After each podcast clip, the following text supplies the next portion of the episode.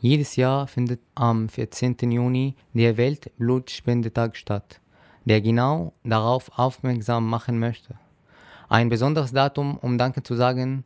Danke an alle Blutspenderinnen und Spender, ohne deren unersetzliches Engagement Millionen schwer verletzte und chronisch kranke Menschen keine Überlebenschance hätten. Darüber spreche ich jetzt mit Dr. Julian Hering. Guten Morgen, Herr Hering. Ja, guten Morgen. Schön, dass ich hier sein darf. Das freut mich auch, dass Sie hier sind. Und ich würde vielleicht am Anfang gerne wissen, warum besonders heute, also warum dieser Tag besonders am 14. Juni stattfindet.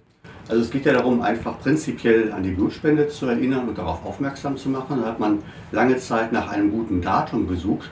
Und ähm, im Rahmen der Blutgruppenbestimmungen ist der Karl Landsteiner ein Wissenschaftler gewesen, der 1901 das erste Blutgruppensystem entdeckt hat, das AB0-System. Und da hat man überlegt, na gut, dann kann man doch seinen Geburtstag nehmen und das ist der 14. Juni 1868 und da hat man ein prima Datum, an dem man diese ganze Aktion aufhängen kann. Und das hat die WHO damals gemacht und 2004 war der Start damals. Warum ist es wichtig, Blut zu spenden? Naja, weil das halt eben ein Problem darstellt. Blutkonserven sind Arzneimittel, Medikamente und viele andere Medikamente kann man ja künstlich in der pharmazeutischen Industrie herstellen. Und die Blutzellen sind nach wie vor Zellen, die man halt eben nicht irgendwie künstlich herstellen kann. Daran arbeiteten natürlich viele Forscher und viele Industrien schon schon lange Jahre, aber man bekommt das irgendwie nicht so richtig hin, sodass man also nach wie vor darauf angewiesen ist, dass man diese lebenden Blutzellen aus einem lebenden Körper heraus gewinnt. Und dafür braucht man eben Leute, Menschen, die halt eben freiwillig ihr Blut geben, damit wir daraus diese Zellen herauspräparieren können für die Patienten. Welche Voraussetzungen müssen für eine Blutspende erfüllt sein? Zum einen muss man volljährig sein. Das bedeutet, in dem Moment, wenn man zu einer Blutspende geht, muss man ja Angaben über seine Vorerkrankungen machen, muss Angaben über seine Gesundheit geben. Man muss auch sicherstellen, dass man seines Wissens nach nicht irgendwelche Krankheiten im Körper trägt, die man übertragen kann. Und dafür muss man einen Fragebogen unterschreiben.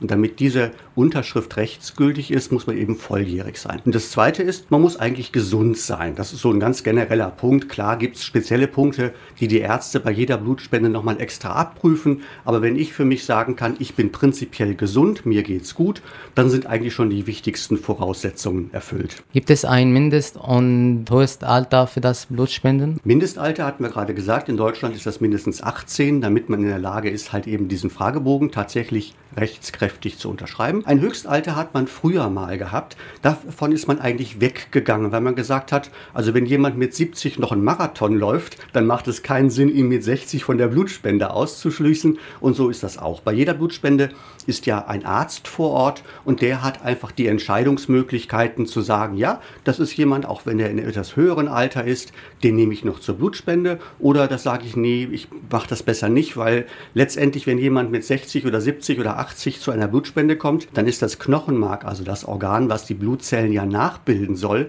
genauso alt wie der ganze Körper. Und das funktioniert natürlich im Alter nicht mehr so gut und deswegen ist das immer so ein bisschen so eine Individualentscheidung im höheren Alter, ob ich einen Spender noch zulasse oder eben wieder nach Hause schicken muss. Wie oft darf man Blut spenden? Prinzipiell gibt es bei uns in Deutschland die Regel, dass man halt eben als Mann alle zwei Monate spenden darf und als Frau alle drei Monate. Das hängt einfach so mit den Naturgegebenheiten zusammen bei Männern und Frauen. Und das ist so der Abstand, wo man sagt, okay, also das toleriert der Körper und danach hat er die Zeit, auch wieder um den Blutverlust, den man durch eine Spende ja bekommen hat, tatsächlich auch selbst wieder aufzuarbeiten. Wie findet man einen Blutspendedienst in seiner Nähe? Eigentlich muss man nur Blutspende eingeben ins Internet und dann bekommt man im Prinzip ganz, ganz viele Informationen, weil wir, ich komme ja nun vom Blutspendedienst hier an der Universitätsklinik, aber wir machen das ja mit vielen Kollegen zusammen. Es gibt das Rote Kreuz, was natürlich in ganz Deutschland Blutspenden betreibt, weil es eben ganz, ganz viele Krankenhäuser und Praxen versorgen muss. Und dann gibt es eben auch noch Kollegen, die halt eben in ähm, bestimmten Einrichtungen arbeiten, wie die Hemmer AG oder, oder andere äh, Industriekomplexe, die halt eben tatsächlich auch helfen, die gesamten Krankenhäuser halt eben oder auch die Praxen mit Blutkonserven zu versorgen. Und im Internet ist man da ganz, ganz schnell fündig. Vielleicht gibt es Sachen, die vor einer Spende beachtet äh, werden müssen. Prinzipiell ähm, sollte man vorher eine Kleinigkeit gegessen und getrunken haben. Das hilft einfach einfach um das Ganze so ein bisschen besser zu vertragen. Ähm, es wäre auch nicht gut, wenn man am Vorabend irgendwie groß eine Party gemacht hat und irgendwie mit einem dicken Kopf noch zur Blutspende kommt, dann verträgt man sich ja auch ein bisschen schlechter. Aber ansonsten, wenn man sich selbst morgens fit fühlt, und ich meine, der eine frühstückt, der andere nicht, und wichtig ist einfach, dass man sich gut fühlt und dann kommt man halt zur Blutspende und in der Regel gibt es da ja auch Möglichkeiten, noch was zu essen und zu trinken. So ist das zumindest bei uns im Universitätsklinikum so, sodass man kurz sagen kann, okay, also ich will lieber noch ein Glas Wasser trinken oder einen Kaffee oder ein Brötchen essen. Dann hat man einfach die guten Voraussetzungen dafür. Und ansonsten gibt es rund um jede Blutspende immer was zu trinken, in der Regel auch was zu essen, sodass man sich auch während der Spende und vor allem danach wieder fit machen kann. Was muss man zur Blutspende mitbringen? Ein Personalausweis, das ist einfach wichtig. Man muss ja irgendwie seine Identität nachweisen können. Und deswegen, wenn man irgendwo bei einem Blutspendendienst schon Dauerspender ist, bekommt man in der Regel einen Spendeausweis. Den zeigt man dann vor und dann wird man in der EDV dort ganz schnell gefunden. Wenn man aber irgendwo noch nie gewesen ist, dann nimmt man halt einen Personalausweis mit oder einen Reisepass oder irgendeinen Identitätsausweis, wo halt möglichst auch ein Foto dabei ist. Denn letztendlich müssen wir ja die Identität sicherstellen, denn wir übertragen ja letztendlich lebende Zellen, aber wir übertragen eben auch andere Dinge, die im Blut sein können. Und da muss man im Einzelfall schon wissen tatsächlich, von wem kommt das. Wie läuft eine Blutspende ab? Sie melden sich halt irgendwo bei der Blutspende an, dann werden Ihre Daten registriert. Dann bekommen Sie als nächstes einen Fragebogen. Der ist auch vorgeschrieben für alle Blutspendedienste und sieht in seiner Grundstruktur auch immer gleich aus. Die einzelnen Blutspendedienste können natürlich eine Frage dazu nehmen, aber die Grundstruktur ist bei allen Spendediensten gleich. Den Fragebogen füllen Sie aus. Dann wird ein kurzer Check des Körpers gemacht. Man macht in der Regel eine Blutung und Pulsmessung, um zu gucken, ob der Kreislauf in Ordnung ist. Man macht eine Temperaturmessung, entweder am Ohr oder an der Stirn, weil eine erhöhte Körpertemperatur ja vielleicht ein Hinweis auf irgendeine Infektion im Körper sein kann. Und man wird in der Regel den, die Menge des Blutes so größenordnungsmäßig bestimmen, also den Hämoglobinwert, das ist der rote Blutfarbstoffwert, entweder mit einem kleinen Fingerpieks oder es gibt mittlerweile auch Geräte, die halt ohne das auskommen. Und mit dem Fragebogen und diesen Blutwerten geht man dann zum jeweiligen Spenderarzt. Und der guckt sich den Fragebogen an, wird es vielleicht kurz mit dem Spender diskutieren, wenn der angegeben hat, dass der zum Beispiel in letzter Zeit im Ausland gewesen ist. Da muss man fragen, wo ist der gewesen, weil es gibt da ja vielleicht im Ausland spezielle Erkrankungen, die es hier so nicht gibt. Und wenn man da vor Ort sich so eine Erkrankung geholt hat, dann kann die vielleicht mit Blut übertragen werden. Sowas muss dann der Spenderarzt im Einzelnen klären oder wenn Sie angegeben haben, dass Sie vor zwei, drei Tagen eine Kopfschmerztablette eingenommen haben, dann möchte der gerne wissen, was für ein Medikament. Und so klärt er halt eben, ob sie vom Fragebogen her soweit alles in Ordnung ist. Er guckt sich die Laborwerte an und wenn dann alles prima ist, dann wird er seine Unterschrift unter den Bogen setzen, also quasi ihre Spendetauglichkeit damit bescheinigen. Und dann werden sie von dort aus in einen Spenderaum hineingebracht oder sie gehen dorthin. Dort sind dann die ganzen Schwestern, die haben, oder die Pflegekräfte, die haben dann dort die Spendeorte vorbereitet. Das heißt, es gibt dann ein spezielles Entnahmesystem, das ist ein Einmalsystem. Also wir arbeiten niemals mit Materialien, die wieder aufbereitet werden, sondern alle Spende, Dienste arbeiten mit Einmalmaterialien, dann werden sie auf einer Liege bequem platziert. Spender, die regelmäßig kommen, wissen, welche Ellenbogenseite am schönsten ist, also wo die Vene am besten ist. Ansonsten gucken die Pflegekräfte, was ist. Dann wird nach Vorschrift desinfiziert, dann wird einmal eine Punktion gemacht, also ein Pieks das tut natürlich einmal weh, das ist nun mal so. Notfall guckt man einfach kurz zur Seite, aber das geht so schnell. Die Pflegekräfte, also bei uns zumindest, sind so prima geschult, also das geht schnell. Und dann liegt man da bequem und in der Regel dauert das so 7, 8, 9, 10 Minuten. Dann ist der halbe Liter Blut in den Beutel hineingeflossen und dann kommt die Nadel auch schon wieder raus. Dann kommt ein Verband an die Stelle und in der Regel empfehlen wir, dass der Spender anschließend nochmal so 2, 3 Minuten auf der Liege liegen bleibt, um einfach so den Kreislauf so ein bisschen wieder zu normalisieren, weil so eine Blutspende ist bei vielen doch so eine Anspannung, ja. Und wenn man also so angespannt auf der Liege liegt, dann ist es nicht gut, wenn man sofort aufsteht. Also, wenn die Nadel raus ist, zwei, drei Minuten liegen bleiben. Und wenn es einem dann gut geht, dann kann man aufstehen. Und in der Regel ist in der Nähe dann eine Cafeteria oder irgendwas vorbereitet, wo man dann halt was zu essen und vielleicht auch eine Kleinigkeit zu trinken bekommen kann. Und wenn einem es da gut geht, dann ist alles in Ordnung. Wie viel Blut spendet man? Das ist standardisiert. Das ist eigentlich überall ein knapper halber Liter Blut, weil wir letztendlich die Blutkonserven ja ähnlich befüllen müssen. Und wenn wir die Kollegen letztendlich auf den Stationen für die Patienten mit Blutkonserven versorgen, dann erwarten die ja einen, eine bestimmte Reaktion des Patienten auf die Konserve. Und deswegen,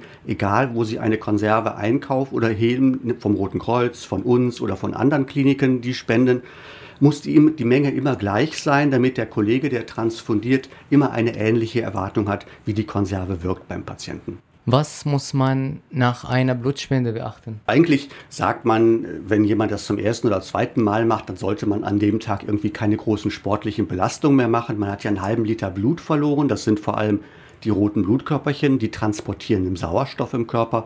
Und wenn man dann anschließend den Körper stark körperlich belastet, dann kann es einfach sein, dass man das nicht so gut verträgt. Unsere Dauerspender, die das schon regelmäßig machen, denen ist das vollkommen egal. Die kennen das und die gehen auch nachmittags noch zum Sport.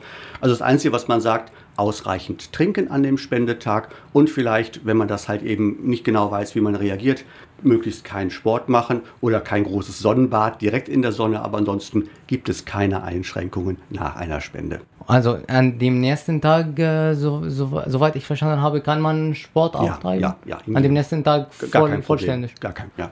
Wie lange dauert eine Blutspende? Maximal 15 Minuten, das ist also das Maximum an Zeit, was wir geben dürfen, damit halt das Blut auch noch schön flüssig in diesem Beutel bleibt. Wenn das sehr langsam fließen würde, dann kann es passieren, dass die roten Blutkörperchen sich verklumpen, dann bekommen wir so Blutkrümmel in so eine Konserve. Das wollen wir nicht. Deswegen sagen wir, die Abnahmezeit soll maximal 15 Minuten sein und in der Regel liegt das bei uns, wenn wir haben es mal gemessen, so zwischen 7, 8 und 9 Minuten. Das reicht aus, um halt eben tatsächlich bei einer normalen Kreislauffunktion den Blutbeutel tatsächlich zu füllen mit seinem halben Liter Blut.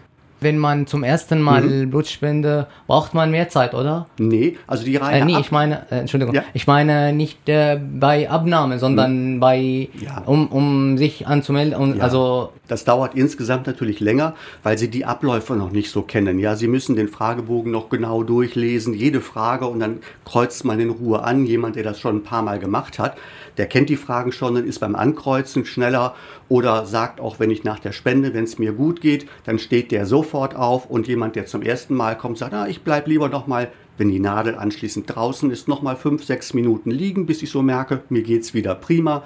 Und so kommt es, dass man sagt, gut, ein Neuspender, ich würde da schon mal eine, eine Stunde einkalkulieren und ein Dauerspender, wenn all- alles gut geht, ist der eine halbe Stunde draußen. ich weiß nicht, aber ich glaube, viele Leute leider wissen nicht, dass das Blutspenden nicht nur für andere gut ist, sondern für die Person selbst. Welche Vorteile hat äh, Blutspenden für die eigene Gesundheit? Letztendlich steht natürlich schon im Vordergrund, dass man anderen helfen möchte damit. Aber ganz klar ist es, in dem Moment, wenn Sie einen halben Liter Blut aus einem Körper herausnehmen, dann zwingen Sie natürlich Ihren eigenen Körper, dieses Blut frühzeitiger nachzuproduzieren. Und damit haben Sie also im Prinzip anschließend einen halben Liter neue, frische Blutzellen in Ihrem Körper. Und es ist tatsächlich so, dass das halt eben viele Spender auch berichten. Äh, Wenn sie zu einer Blutspende gegangen sind, dann geht es denen anschließend ein bisschen besser als vorher, weil einfach das Blut sich ausgetauscht hat. Das ist der eine Aspekt. Und der zweite ist, alle Blutkonserven, egal wo sie hingehen, werden ja jedes Mal auf Krankheiten untersucht. Natürlich nicht auf alle, sondern es gibt ein kleines Spektrum, was wir untersuchen. Das ist auch gesetzlich vorgeschrieben.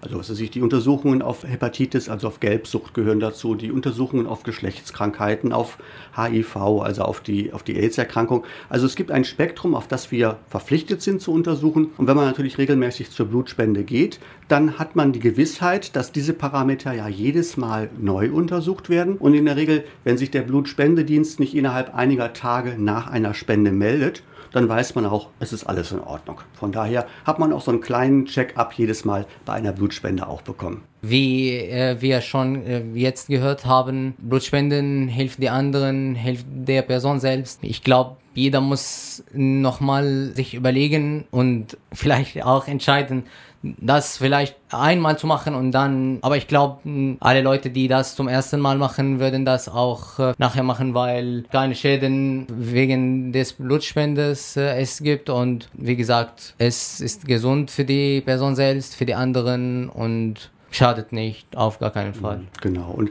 es ist halt eine einfache Form, tatsächlich helfen zu können. Ja, wenn Sie halt sonst überlegen, wenn Sie irgendwo im sozialen Bereich unterwegs sein möchten, helfen müssen, müssen Sie vielleicht eine Ausbildung haben. Wenn Sie im Verein irgendwelche Gruppen leiten, müssen Sie einen Übungsleiterschein machen. Wenn Sie hier sagen, okay, Blutspende, da brauche ich keine Vorkenntnisse für. Ich gehe da einfach hin und ähm, lege mich da hin und lass meinen, meinen, gib mir meinen, den halben Liter Blut und weiß einfach anschließend, okay, ich kann mit so einer Blutspende, wir trennen diese Blutspende ja in einzelne Bestandteile, sodass wir die Bestandteile da drin auch mehreren Patienten geben können, wer gerade was braucht.